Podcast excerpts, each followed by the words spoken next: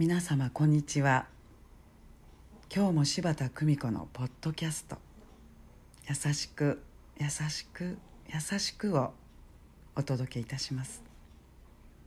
皆様の日々に優しさをお届けいたします。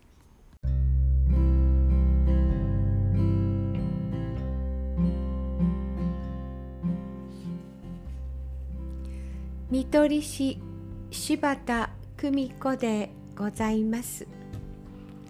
私の知人にお舅さんと一緒に暮らす女性がいます。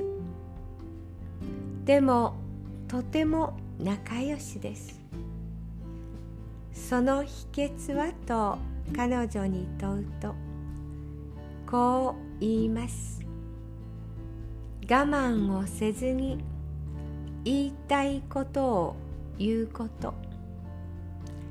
言いたいことを言っても相手が変わるとは限りません。相手と自分は別の人。根底から変えることはできません。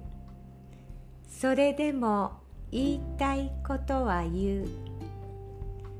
相手と自分の違いがわかるようになり何でも言い合える風通しのいい関係を築くことができると。彼女はそう微笑みます。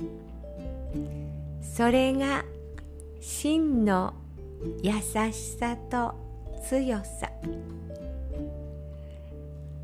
優しく優しく優しく。どうぞ皆様素敵な時間をお過ごしくださいませ。